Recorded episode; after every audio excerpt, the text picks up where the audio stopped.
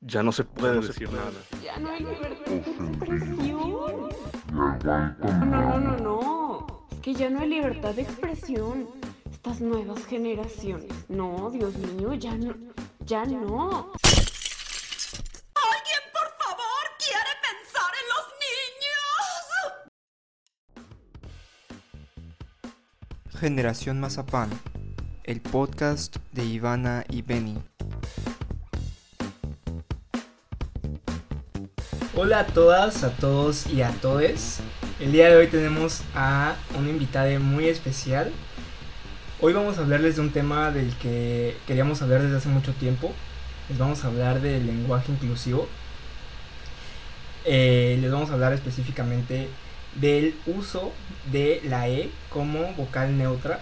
O sea, todes, amigues, ella, y todas esas palabras que a lo mejor han visto por ahí en internet, en Twitter y que han hecho enojar a uno que otro miembro de la generación de concreto, como ya los bautizaron. Y no podemos hacerlo sin la presencia de una persona no binaria que nos va a explicar del tema y nos va a resolver nuestras dudas. Y nos va a explicar todo para que pues ya no haya dudas sobre el uso de este lenguaje y que a partir de mañana o de hoy o de en cuanto terminen de escuchar el episodio eh, puedan introducir este nuevo, esta nueva forma de lenguaje en sus vidas diarias. Entonces, hoy tenemos a una persona muy especial, es Norman. Hola Norman, ¿cómo estás?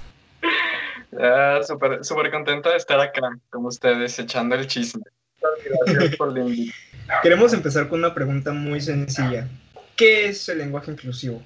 Ok, eh, para esto, o sea, de hecho, a mí me gusta hacer una distinción como muy básica, porque de repente, eh, bueno, aclarando, como para empezar, eh, yo no soy como lingüista, ni como un filósofo de, lenguaje, ni nada. Más que otra cosa, yo hablo un poco desde el activismo y también experiencia como trabajando con la palabra, ¿no? Y utilizando también en, en textos que, que soy escritor eh, este, este uso de, lenguaje que yo llamaría contingente, ¿no? Pero justo eh, me gusta hacer esta distinción porque de repente se habla de lenguaje inclusivo cuando creo que eh, em, se, se, piensa más bien en el lenguaje no sexista, ¿no? Yo estuve trabajando un tiempo en una organización feminista justamente con, con, algunos manuales que te enseñan, ¿no? Cómo utilizar de alguna manera el lenguaje sin explicar como un género en específico, porque sabemos que en el español el masculino termina siendo como el neutro, pues para nombrar a, las pluralidades, ¿no? Pero precisamente hago esta distinción porque el lenguaje no sexista se refiere como, por ejemplo, ciertos usos que se utilizan para evitar este que es de repente el todos y el todas, que, que, se utiliza para pues no nombrar precisamente lo masculino como el plural, ¿no? Y se utiliza, por ejemplo, pongamos un caso muy concreto, ¿no? Hablar de, en lugar de los maestros y las maestras, se habla de la plantilla docente, por ejemplo, ¿no? O en lugar de hablar de este, alumnos y alumnas, se habla como de el alumnado. Entonces, como que se sugiere utilizar ciertos plurales que no impliquen precisamente el género, sino un grupo de personas, ¿no? Como para no eh, generalizar este asunto. Sin embargo, este, pues de repente se hace como mofa o burla cuando utilizamos como vocales neutras, este, como la E o como la X en el caso de, de la escritura, como diciendo que este es una especie de lenguaje incluyente, ¿no? Este, y ahí como que yo difiero un poquito, porque precisamente cuando encasillamos igual, igualmente el lenguaje, en masculino, femenino, pues entonces estamos dejando afuera a las personas no binarias, ¿no? De alguna manera. Entonces, eh, hay otro argumento también, por ejemplo, que se utiliza, eh, digamos, como los defensores de estas instituciones del lenguaje, que no es incluyente, por ejemplo, con las personas este, sordas o con las personas eh, ciegas, ¿no? Entonces, precisamente a mí por eso me, me gusta hablar más como de un lenguaje no sexista, como para, para aclarar específicamente que lo que se busca con estos usos, como el ejemplo que les ponía como del profesorado, el alumnado, la plantilla docente, eh, sea para eliminar los cortes sexistas del lenguaje específicamente, ¿no? Eh, y precisamente otra distinción sería utilizar la E, que no necesariamente responde a, una, a un lenguaje inclusivo, como les decía, porque precisamente este, este lenguaje binario pues no estaría eh, dentro de la cabida las personas eh, que no se identifican ni como masculino ni como femenino, sino yo diría que es como una práctica contrainsurgente, les decía, del lenguaje, ¿no? El lenguaje que es utilizado para crear realidades, pero también un lenguaje que, que, puede explorar como otros mundos, otras posibilidades de ser, ¿no? Que no estén solamente lo masculino y lo femenino. De repente también se hace como, eh, como que se burlan mucho las personas de, ah, está utilizando este, la E y no sabe que la RAE ya prohibió el uso de ese tipo de, este, de prácticas, pero en realidad cuando utilizamos la E o la X como vocal neutra, lo hacemos con toda la intención de transgredir estas este, formas normativas del lenguaje, ¿no? Porque en realidad el lenguaje, como les decía, sirve para comunicarnos y el lenguaje no es prescriptivo, sino que es modificado a través de la historia eh, para nombrar las realidades pues que van surgiendo en, la sociedad, ¿no? Este, no, es como que haya un lenguaje primigenio que ya determina las cosas, sino justamente las relaciones sociales y las nuevas subjetividades son las que determinan y modifican el lenguaje, ¿no? Que, sirve precisamente eso, para comunicarnos y nombrar realidades, ¿no? Entonces, como un primer vistazo para mí es como hacer esas diferencias y también eh, señalar que precisamente lo que hacemos al utilizar estas vocales neutras es tratar de cambiar la realidad desde lo simbólico, ¿no? De alguna manera, para darle cabida a, a otras personas, a otras identidades que no se encasillan ni en lo masculino ni en lo femenino. Sí, claro. Eh, digo, el lenguaje es, como dices, no es algo y es algo que pues nosotros lo vamos transformando y... Ajá, y pues realmente no puede estar prescrito porque pues al final es parte de nosotros, de nuestra cotidianidad, de pues, o sea, va evolucionando junto con la sociedad. Pero yo te quería hacer una pregunta muy, muy básica por si alguien que nos escucha no, pues de plano no, no entienden nada. Eh, más bien quiero, queremos que nos cuentes eh, qué es ser una persona no binaria. Ok, muy, muy buena pregunta. Este, justamente porque, bueno, o sea, sabemos que, digamos, socialmente siempre hay como una determinación entre eh, masculino y femenino, ¿no? Se determina como dos identidades muy específicas en la sociedad en la que pareciera que no hay cabida más que personas que nacen con pene y que tendrían que ser por mandato social masculinas y personas pues con vulva que tendrían que ser socialmente lo que se considera femeninas, ¿no? Pero las personas no binarias somos aquellas personas pues que no estamos de acuerdo con esta normatividad y este determinismo entre el sexo y el género y pues no necesariamente nos identificamos ni con lo masculino ni con lo femenino, eh, hay, digamos, un espectro muy grande en el que hay algunas personas que se pueden identificar como no binarias, pero de género fluido, por ejemplo, en las que en ciertos momentos o en ciertas ocasiones se asumen más femeninas o en ciertas ocasiones más masculinas y esto va fluctuando precisamente en, en el tiempo, ¿no? Pero hay otras personas eh, no binarias que a lo mejor sí se identifican un poco con la masculinidad pero integran ciertas cosas de lo que se considera la feminidad, ¿no?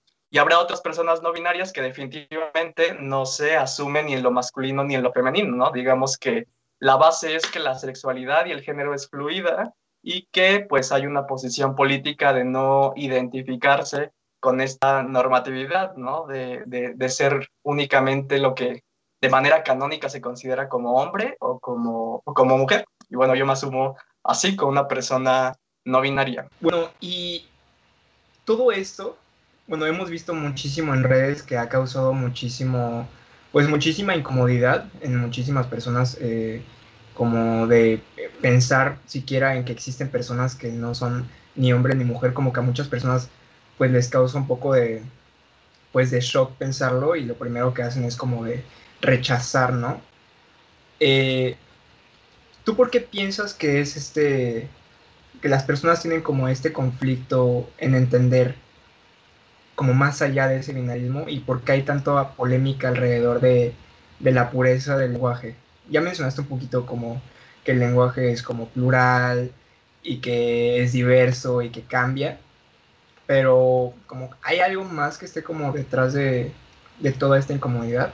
Sí, de hecho, lo que preguntó Iván es, es muy bueno porque precisamente cuando nacemos o cuando de alguna manera estamos socializados dentro de la familia, nunca se nos pregunta si queremos ser heterosexuales, homosexuales, lesbianas, bisexuales. O sea, ya hay un determinismo ahí en el que se presupone que todos tendríamos que ser heterosexuales, ¿no? O sea, no, no, no se nos pregunta.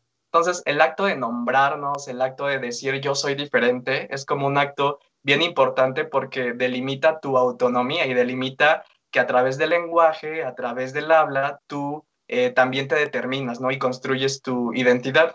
Yo pienso que precisamente es muy difícil para, para las personas porque todos hemos sido socializados a través, digamos, de diferentes instituciones este, para ser heterosexuales, ¿no? Y para ser eh, lo que se considera un hombre cisgénero, una mujer cisgénero, y es a través, por ejemplo, de la familia, ¿no? Este, cada que nosotros nos salimos de la norma, en el caso de las personas de la diversidad sexual, pues se nos castiga, ¿no? Se nos aplican ciertos correctivos, pues para introducirnos como esta, esta lógica de la familia, entre comillas, natural, que es como la, la que se concibe como la correcta, ¿no? O sea, en la sociedad está implantada una sexualidad correcta, muy específica, un género correcto, entre comillas, muy específico, y esto se refuerza obviamente en otras instituciones como la ciencia, como la religión, como este, la pedagogía, que todo el tiempo, digamos, están como unidas para crear esa y reforzar esa verdad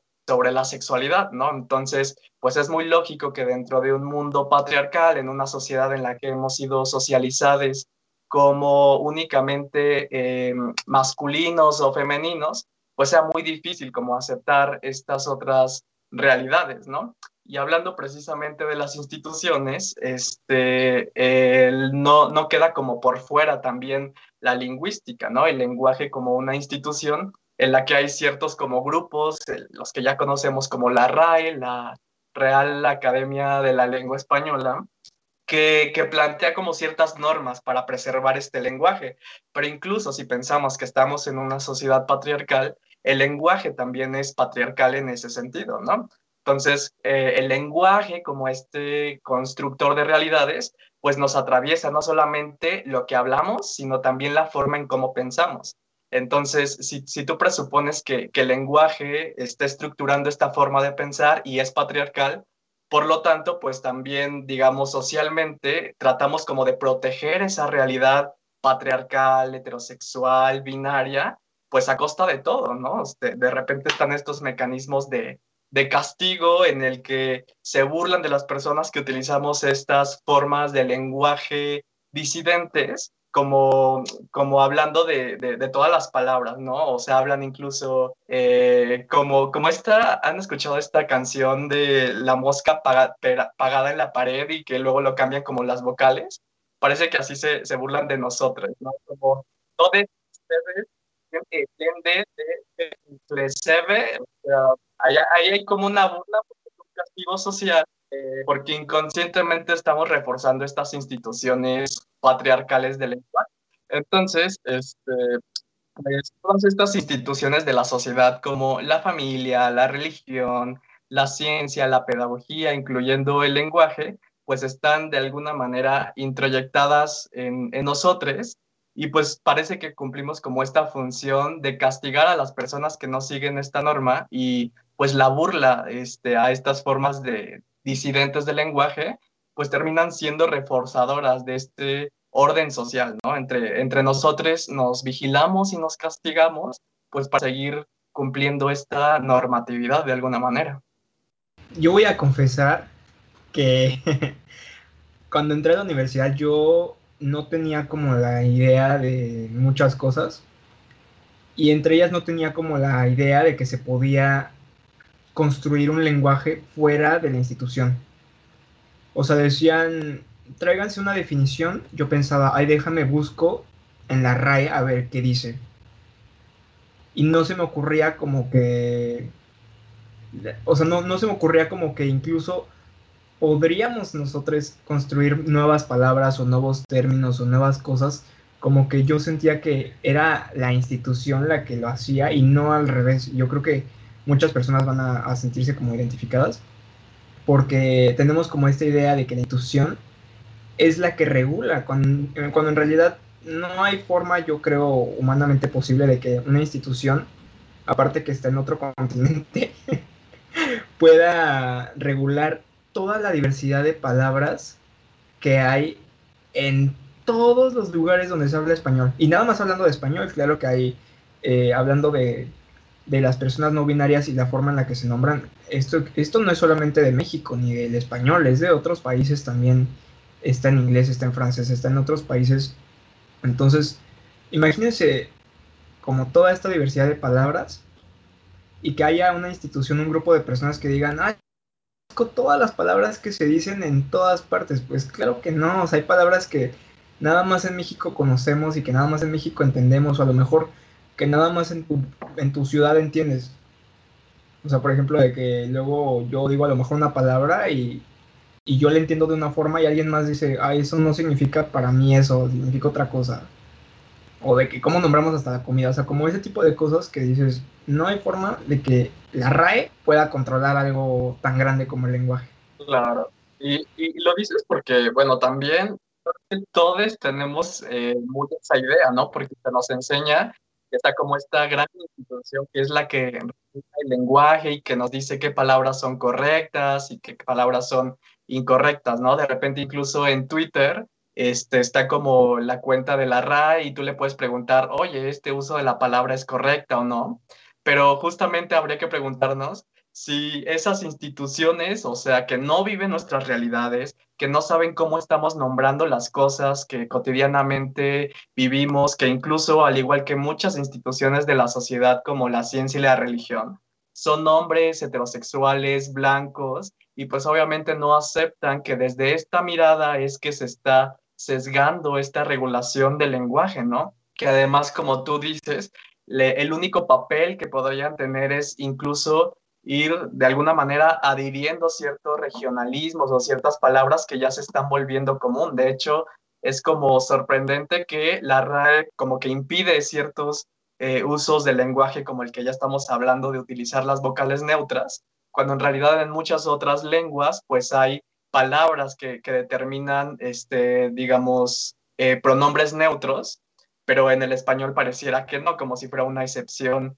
digamos, mágica o, por, por, alguna razón seamos únicos en, en, el que es el único lenguaje en el que se utiliza el masculino como, como plural, pero em, que, que, utiliza o incorpora ciertas palabras a su diccionario como cantinflear, como, no sé, este, eh, tuitear o cosas así, que evidentemente son palabras que, nuevas que utilizamos y que está bien que se incorporen como como estos nuevos usos, pero ¿por qué ese tipo de palabras sí se incorporan y no estas otras insurgencias o, como les decía, contrainsurgencias que, que surgen para nombrar realidades no binarias, ¿no? En, en, este caso, ¿no? Y también cuando haces una revisión de este tipo de palabras, el problema es que siguen apareciendo como palabras de corte sexista, ¿no? Si tú buscas definiciones como, por ejemplo, de perra, este, te, van, te van a salir eh, acepciones como de prostituta, como de mujer tal y demás, ¿no? O si buscas la acepción de perro, que sería el contrario, se refiere como a alguien como muy poderoso, obviamente al animal, pero también tiene otras acepciones en las que tú te das cuenta cómo el lenguaje es, es patriarcal precisamente, ¿no? Eh, y en ese sentido, pues, habría que preguntarnos si vale la pena seguir estas normativas de, de la RAI, de las instituciones que lo único que están haciendo es reforzar pues este orden patriarcal, racista, LGBTfóbico, etc. Incluso creo que por ahí la RAE también aceptaba el término feminazi, ¿no? Exacto, justo. Sí, o sea, queda más que claro que es una institución súper, súper machista, patriarcal. Aparte, como lo dice, o sea, si otro tipo de palabras las incorporan, o sea, las incorporan justamente de, la convivencia social, de que el tuitear y todo eso, ¿por qué no? Eh, algo que pues que afecta a tantas personas y que es justamente parte de su identidad. Claro. ¿Tú por qué, bueno, nos puedes decir por qué la, por qué se elige como la E para ser la vocal neutra? Y, y también, o sea, y por qué el todes eh, se incluye a todes y, y no el todos, o sea, porque dentro del todos decimos que pues se están omitiendo, por ejemplo, a las mujeres, no se nos nombra, y pues también a las personas no binarias. Entonces, por dentro del todes, sí entraríamos todes. O, es solo para las personas no binarias? Esa, es como más pregunta mía. Esa es una pregunta muy buena. Yo te voy, a, te voy a responder como la manera en que yo lo utilizo, porque a mí también me conflictúan como algunas cosas, ¿no? Hay algunas compañeras feministas que dicen, bueno, cuando utilizamos todo, obviamente estamos nombrando como únicamente a los hombres, ¿no? Si hablamos de todas, pues obviamente ya todos y todas, pues ya estamos incluyendo tanto a hombres y, tanto a mujeres, ¿no? Hay quienes utilizamos todes, o sea, con, la letra E como, el, como una forma de, cambiar esta idea de, que el masculino es el, es el plural, pero justamente como lo dice, se podría pensar que más bien únicamente utiliza o, se refiere a las personas no binarias. En mi caso, cuando quiero, o sea, lo, primero que trato de hacer es omitir los plurales que utilicen género, ¿no? Cuando quiero decir hola, por ejemplo, digo hola a todo el mundo, ¿no? Entonces, en lugar de hablar de todos, todas, todes, que también lo hago, pero te evitas como también cierta, es como una cuestión de economía del lenguaje, ¿no? Y como de utilizar ciertas técnicas como para eh, ni hablar de un género en específico, pero tampoco eh, tratar de incluir a todos los géneros, este, digámoslo así, en una sola palabra. Entonces, como que yo trato mucho de hablar de hola a todo el mundo o simplemente hola, ¿no? Eh, en el caso en el que quiero como especificar un grupo en el que encuentro, por ejemplo, mujeres y personas no binarias, yo diría todas y todes, o sea, como ¿para qué decir todos cuando yo tengo la seguridad de que pues no hay hombres, ¿no? O, este tipo de cosas. Y hay algunas compañeras que también me gusta mucho esta, esta visión que utilizan el femenino como para subvertir este orden masculino, ¿no? Como hablar de todas cuando hay una mayoría de mujeres, pues hablar de todas. A mí de repente me gusta utilizar también este de todas, pero nombrando a todas las personas, ¿no? O sea, utilizar el, el femenino todas, pero para nombrar no solo a mujeres, sino a todas las personas que están incluidas en un grupo a lo mejor que esté nombrando, ¿no? Creo que es como cuestión de ser un poco también creatives con, las palabras, porque también es cierto que hay como una especie como de, de, sobrenombrar de repente, este, pero que yo prefiero, digamos, tratar de, de omitir lo más que se pueda, tratar de no generizar en específico ciertas realidades, ¿no? Y precisamente cuando quiero hablar de todes, entonces es porque tengo la seguridad de que toda todas las personas este, en el grupo que quiero nombrar, pues están cómodes con, con, utilizar estos pronombres neutros, ¿no? Pero creo que es una cuestión más como de, de, conocimiento, de saber si las personas están cómodas con estas o tratar como de buscar estas técnicas o como estos mecanismos que, que te permitan eh, omitir el, género en, realidad, ¿no? Que es mucho lo que hacen eh, otras lenguas como el inglés, por ejemplo. Sí, pues se trata también a veces de mucha lógica. O sea, por ejemplo, a mí me gusta mucho esta idea de si estamos viendo que hay más mujeres en un grupo y hay un solo hombre, ¿por qué diría la maestra, el profesor, quien sea, eh, todos o alumnos? O sea, simplemente para. Como para no dañar algo ahí de ese único hombre que está ahí. Es como de. Para no herir eso. Eh, sí, para, para no herir ahí algo. La masculinidad frágil o algo, pues ya dicen todos, ¿no? Pero, pues yo creo que también personas como yo que, que nos identificamos como hombres, pues también así pensar, ¿no? Así de que somos el, único hombre que estamos ahí en el, en, el, en el, espacio. Oye, pues tampoco vamos a esperar que, que nada más por nosotros ya cambien todo, ¿no? De que alumnos, todos, eh, como todo este tipo de cosas, o sea, también hay que, hay que tener un poquito más como de, como de lógica y de conciencia y decir, pues sí, o sea, estaría más lógico de, oye, veo un espacio que hay más mujeres y personas que yo, yo conozco y sé que pues no son hombres, ¿por qué diría todos o por qué usaría el plural masculino, no? O sea, es como... Ajá, o sea, y aparte siento que es como un poco jugar con el lenguaje, que es algo que es muy maleable y que no, que no lo pensamos como así. Pensamos que tiene una estructura fija y y en parte sí, pero en parte también como que jugar con esa flexibilidad del lenguaje siento que es un ejercicio muy bueno. Eh, no, no nos va a dañar en lo absoluto como de repente jugar ahí con el lenguaje. Siento que hasta es un ejercicio bueno para el cerebro, así de que pensar en lo que estás diciendo y cómo lo estás diciendo. Por mucho, eh, cuando salió esto de tienen que usar lenguaje el que llaman inclusivo de todas y todos los políticos las políticas y que decían, ay, pero es que es muy difícil y no sé qué.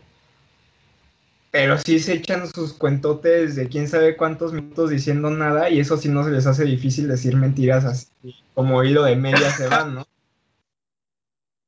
Y se me hace así como algo muy interesante, como de, como, pues sí, jugar más con el lenguaje.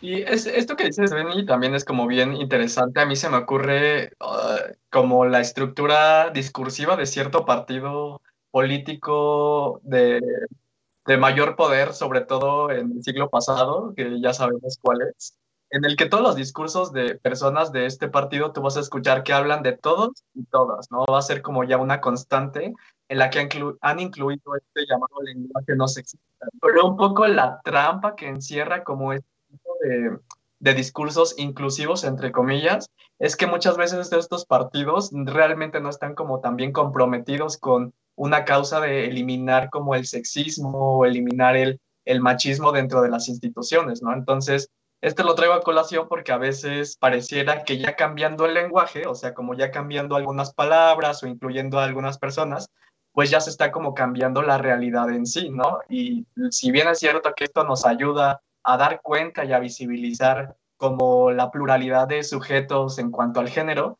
pues esto no siempre implica un, verdadero cambio, ¿no? El cambio obviamente va a ser social, eh, la herramienta del lenguaje eh, no sexista como una forma de visibilizar, pero tampoco nos podemos confiar que esto ya va a cambiar de alguna manera o de manera pronta como estas realidades, ¿no? Sino que hay que ser como también súper conscientes de que tenemos que hacer un poco más allá de únicamente nombrar las cosas de manera distinta, ¿no? Realmente estar comprometidos en, en, en, que si vamos a nombrar otras realidades diferentes, pues realmente las vamos a respetar o vamos a tratar de generar un espacio, eh, digamos, eh, realmente inclusivo o un espacio como seguro para, para todas las personas diversas o, o que han sido de alguna manera discriminadas eh, en cuanto al género y no solamente quedarnos como en el, en el lenguaje, ¿no? A mí me gusta pensar esto, que el lenguaje es, eh, digamos, como esta fisura que se puede hacer en la educación, pero también estar comprometidas con las mismas interacciones sociales, ¿no? Claro, y por ejemplo, nosotros como, pues como sociedad, eh, ¿qué podríamos hacer como para hacer más, una sociedad más inclusiva? Claro, sí.